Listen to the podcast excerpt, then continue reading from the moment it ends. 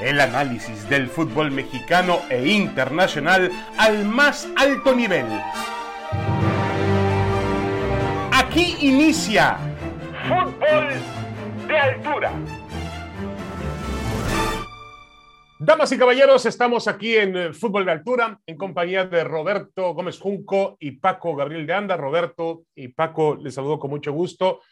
Obviamente el tema del fútbol mexicano en las últimas horas ha sido un tema eh, duro, difícil, triste, diría yo, desgarrador por las imágenes que veíamos en, la corregidora de Querétaro el sábado. Eh, Roberto, ¿qué tanto va a marcar al fútbol mexicano este acontecimiento eh, que mm, ha sucedido con muchísima violencia en el partido entre Querétaro y Atlas? ¿Te parece que puede haber un antes y un después para el fútbol de México? Sí, sí, lo habrá en cuanto a en cuanto a lo que provocó ese suceso, porque fue todo mucho más grave que lo que ya veníamos viendo, ¿no? Tampoco es algo nuevo, pero, pero sí, en ese sentido puede ser un parteaguas. Ojalá también lo fuera, ojalá también fuera un antes y un después en cuanto a las medidas que se tomaron, ¿no? A mí me parece eh, eh, elemental que hay que erradicar a las barras y sigo viendo eh, eh, eh, esas tibias decisiones. Bueno, las barras visitantes no, las barras locales y visitantes no pueden estar en un estadio en México. Habrá gente rescatable en esas barras, no todos son barbajanes, trogloditas, pero a esa gente rescatable, bueno, canalizarla de otra forma, credencializar a todos los aficionados poco a poco para tenerlos debidamente localizados, sé quién eres y en dónde te sientas, reducir, yo diría, quizá suprimir la venta de bebidas alcohólicas. No van a hacerlo, mucho de esto no van a hacerlo porque va en detrimento de un negocio de por sí golpeado. Sí se necesitan sanciones drásticas dentro del fútbol,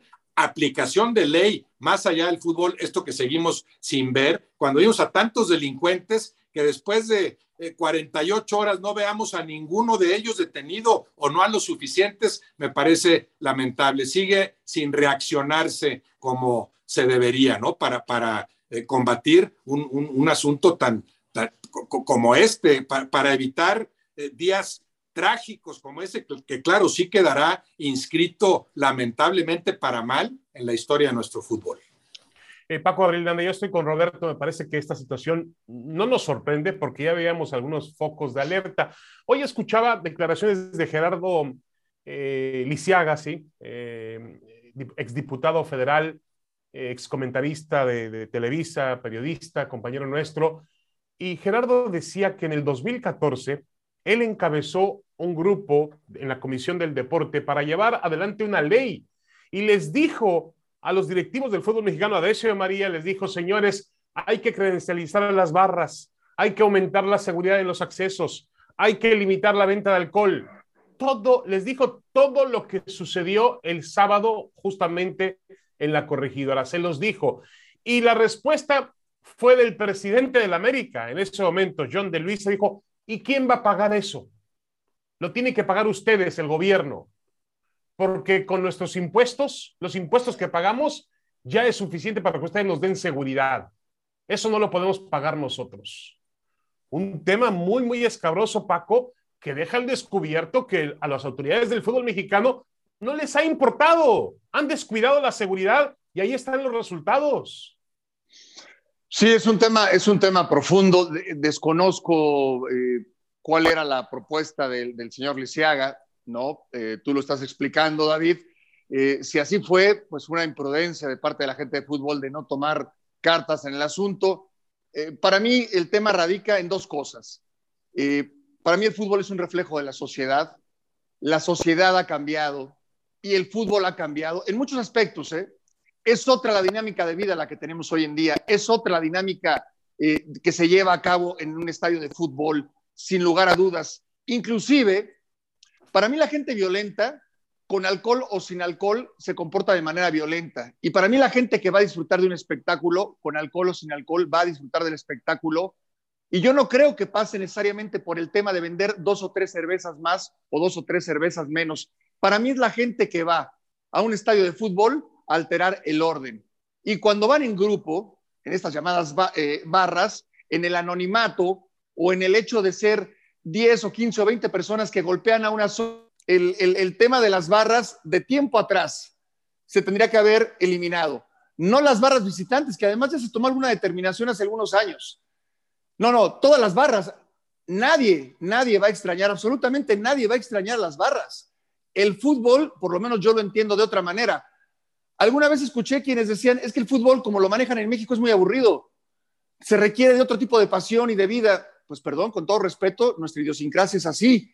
Y así crecimos, o al menos así crecí yo, yendo a un estadio de fútbol de niño, adolescente, luego como profesional y ya retirado, sin jamás tener temor de ir a un estadio, jamás, y llevando a mi familia.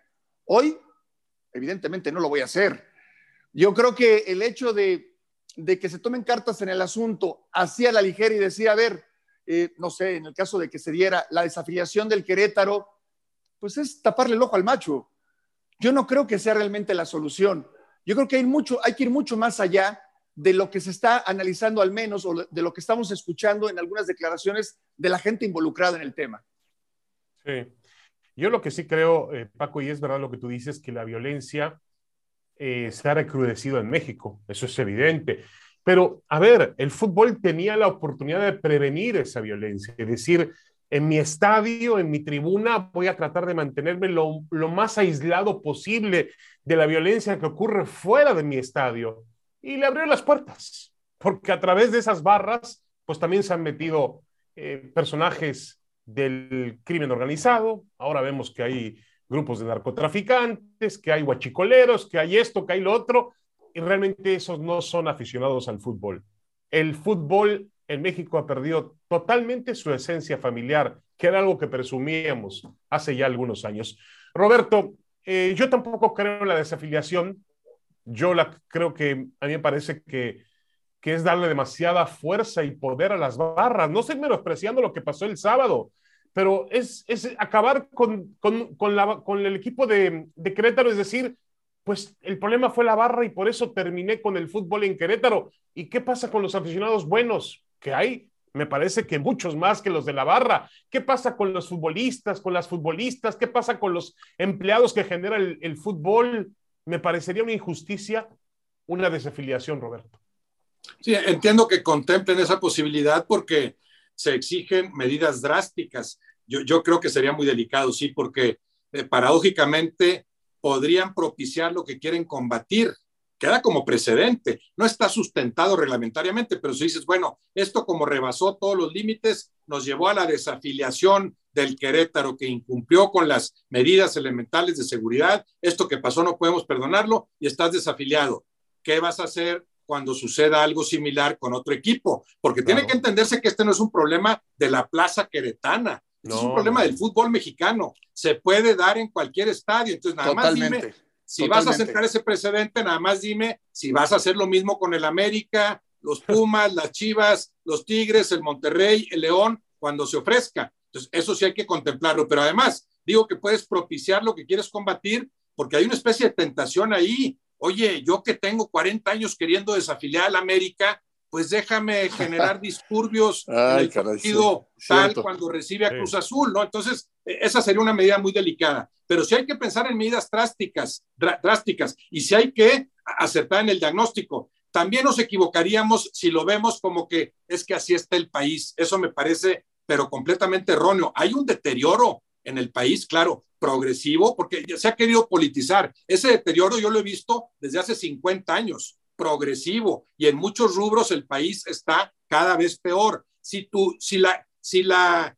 el diagnóstico es, es un problema del actual gobierno federal o es un problema del actual gobierno queretano, que, al que más le atañe en este caso el, el asunto. No, esto no lo puedes politizar ni hacer asunto de partidos, porque entonces vas a volver a equivocarte. Por supuesto que hay una lamentable polarización, la gente está cada vez, cada vez hay mayor crispación, cada vez me peleo más por cualquier cosa, ya no digamos por el fútbol. Traes la playera del otro, bueno, pues voy contra ti. Entonces, sí, hay que en ese sentido ser muy cuidadosos para acertar en el diagnóstico. Yo sí creo que las barras tienen que estar fuera. También creo que el alcohol, dice Paco que actúan igual, no, yo he visto a muchos que alcoholizados, no, pues adquiere otra dimensión, esa agresividad, se sienten más machos, se sienten más con la drogas, Roberto. de, apoyar a su equipo y creen que apoyarlo es matar al de frente porque trae la otra playera. Sí sé que el negocio del alcohol está, de, la cerveza particularmente, está metidísimo en el fútbol, como las barras también. Me parece lamentable que haya tantos intereses atravesados, ¿no? De, los clubes con distintas eh, barras. Hay que fortalecer las medidas en los estadios, por supuesto.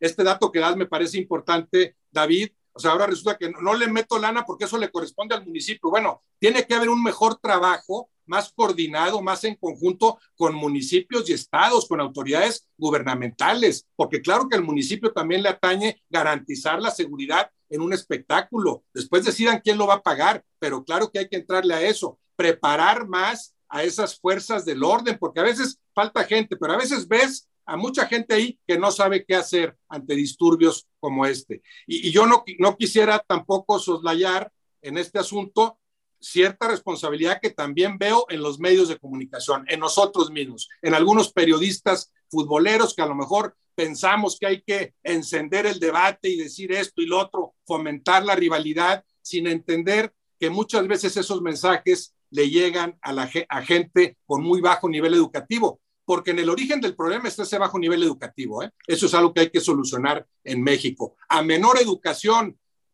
haces como que te apasionas y en lo que te conviertes es en un fanatizado capaz de agredir al de enfrente. una pasión bien encaminada requiere de más educación. Y yo tengo 40 años viendo cómo en aras de, de abonarle al negocio se envían una y otra vez mensajes que para mí no son muchas veces bien procesados por miles de aficionados, lo podemos procesar bien nosotros, pero hay aficionados que no están capacitados para entender la rivalidad de la cancha que no debe trascender a las tribunas.